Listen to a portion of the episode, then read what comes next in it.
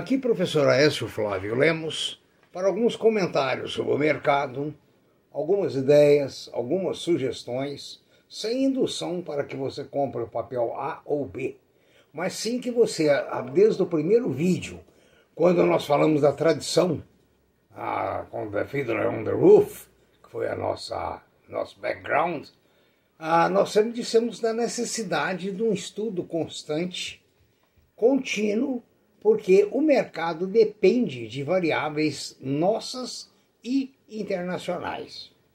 Veja bem, o governo brasileiro criou um programa muito bacana chamado Pro Álcool. Qual que era a ideia, inclusive recentemente, de uma série de incentivos? De que o álcool iria substituir a gasolina e, em consequência, diminuir a nossa dependência do petróleo e diminuir o preço do álcool. O que aconteceu? O açúcar se valorizou muito no mundo. Então o produtor de álcool deixou de fazer álcool e foi fazer açúcar. Então, veja bem, a variável governamental faliu. Faliu por quê? Porque o mercado é dinâmico, é imprevisível, é incontrolável.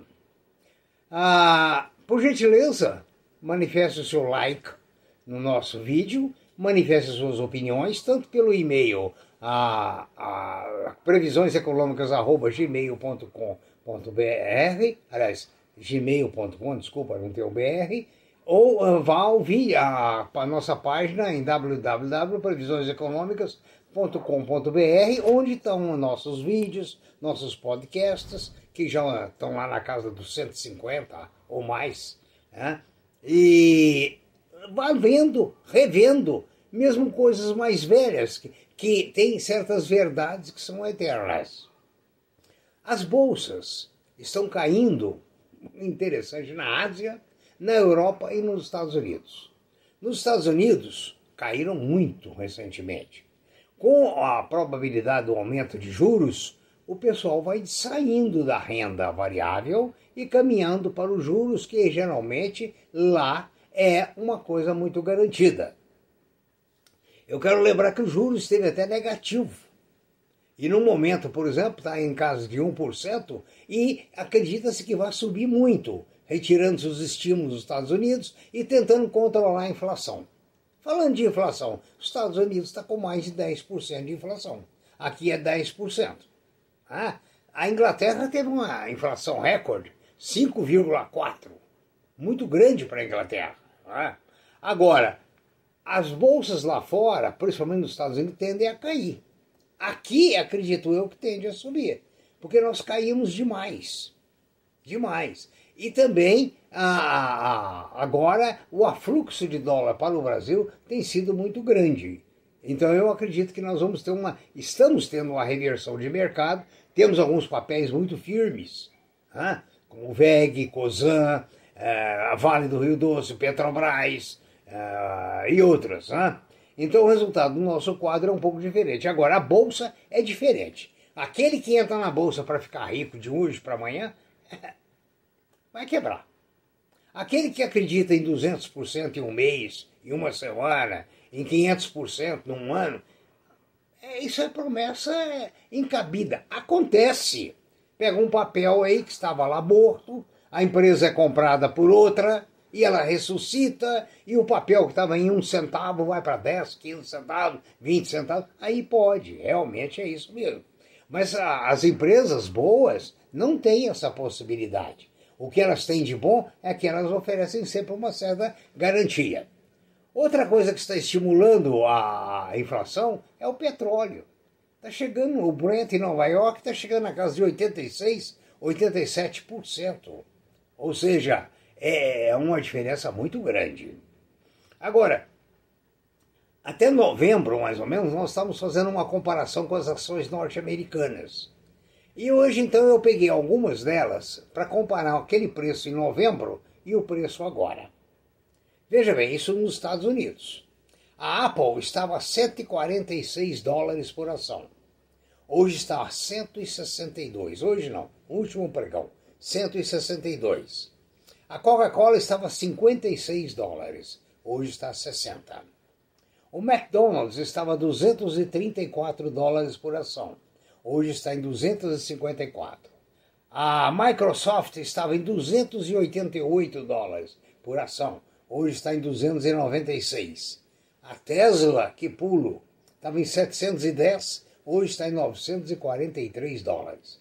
E a Amazon caiu de 3.354 dólares por ação, veio para 2.852. Isso por quê? É o mercado é, lojista. É, o mercado, é, digamos, é, do consumidor comum. E o consumidor comum, tanto aqui como lá, com a inflação, teve perda de poder de compra. Em consequência, o papel também cai.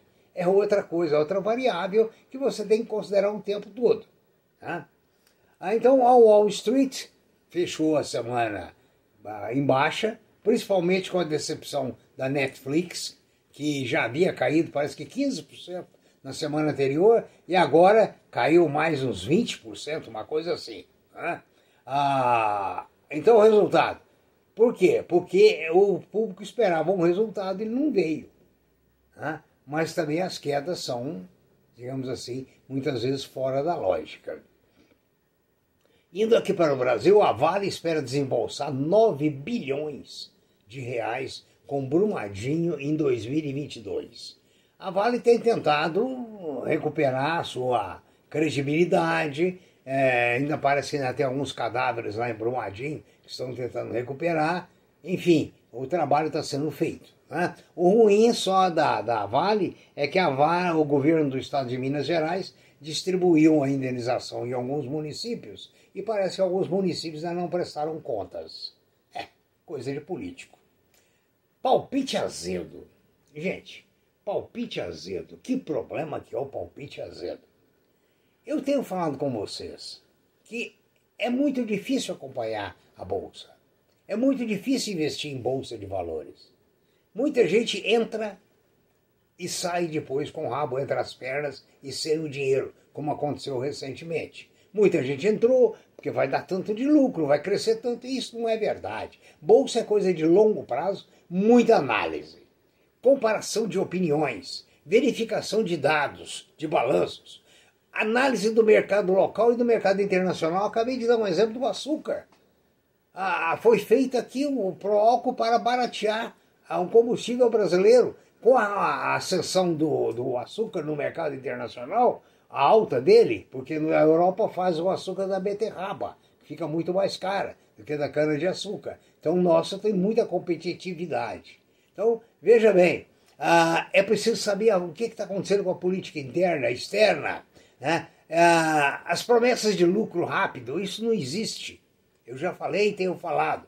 Essas estimativas exacerbadas. Todo dia você recebe e-mails dizendo aplique tal, vai multiplicar por tanto, vai ganhar tanto.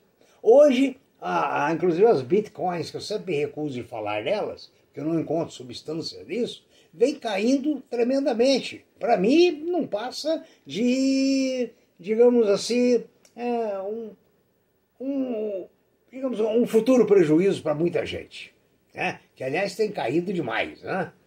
Outra coisa, há poucos dias um analista disse que as ações da VEG iriam cair. Elas estavam a 29 reais e ele estimou que elas chegariam a 24. Quem vendeu quebrou a cabeça, porque no dia seguinte foram a 31 e está na casa de 31.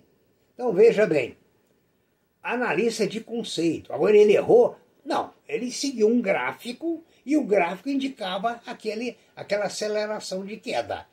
Né? Então, quem tinha mil papéis devia ter vendido 200, acreditando no analista, ou 500 e guardado o restante. O Copa D'Or. A Copa D'Or, quando fez o IPO, o papel saiu a 57 reais. Chegou em 75 e hoje está em 40. Por quê? Quem comprou no 57 puxou artificialmente o preço até 75 e ganhou essa diferença entre 57 e o preço que ele vendeu. Ela caiu para 40, ele recompra a posição. Observa bem, gente. Ganhou na subida e ganhou na, na descida. Ou seja, esse é o mercado. Você tem que analisar. Os IPOs deixaram de ter aquela a, a atratividade que tinha outrora. Okay? Ah, há poucos dias eu fiz um vídeo dizendo que as incorporadoras pisam no freio. Eu fiz baseado numa série de dados. numa série de analistas e quebrei a cara. Por quê? Dias depois veio que a Moura de B teve um lucro extraordinário no último trimestre de 21, vendendo imóveis para alta classe no Nordeste. Agora há pouco a MRV diz que nos Estados Unidos teve um lucro extraordinário com aluguéis. Tá? O Minha Casa Minha Vida ficou num segundo plano por enquanto. Tá? A Cirela vem fazendo negócios com outras incorporadoras e vai muito bem. O papel está a 15 real, reais, a estimativa é que chega a 30 reais. Tá? Por último, para dizer a Gafisa. A Gafisa comprou o único terreno útil no Leblon. Está construindo um mega empreendimento. Então, você veja bem, no que, que esse analista baseou esses dados? Eu acreditei neles. Eu fiz o vídeo acreditando. Agora, será que o analista teve intenção de derrubar o preço dos papéis para alguém comprar? Não sei. Realmente eu não sei. Então fica muito difícil discernir o joio do trigo, ou seja, o que é verdade e o que não é. Né? E por fim, a última notícia de hoje é a China e o Koji Fujita. Koji Fujita é um grande amigo meu, eu não sei onde por onde ele anda, nós trabalhamos juntos no Japão, e ele nos anos 80 dizia que a China seria a maior potência do mundo. Ninguém acreditava. E hoje, a China caminha para ter o maior PIB, Produto Interno Bruto, uh, em, uh, até 2030. Ou seja, uh, e vai liderar as montadoras de automóveis no mundo inteiro. Basta dizer que ela consegue fazer tudo muito mais barato, consegue é, produtividade muito boa, né? não sei porquê, e assim ela que era uma, vamos dizer, uma, um país de uh, terceiro mundo ou fraco, hoje está caminhando para a liderança total. Né? Vai afetar a indústria automobilística brasileira? Vai, porque os preços praticados no Brasil são leoninos. Né? Os políticos que nos amam muito que digam por que, que é que carro é tão caro no Brasil assim, principalmente quando se relaciona a renda do indivíduo e o valor do, do veículo. Muito obrigado, até o próximo vídeo. Façam bons negócios, analisem, pensem e mesmo pensando muito a gente erra. Imagine quando pensa-se pouco. Obrigado.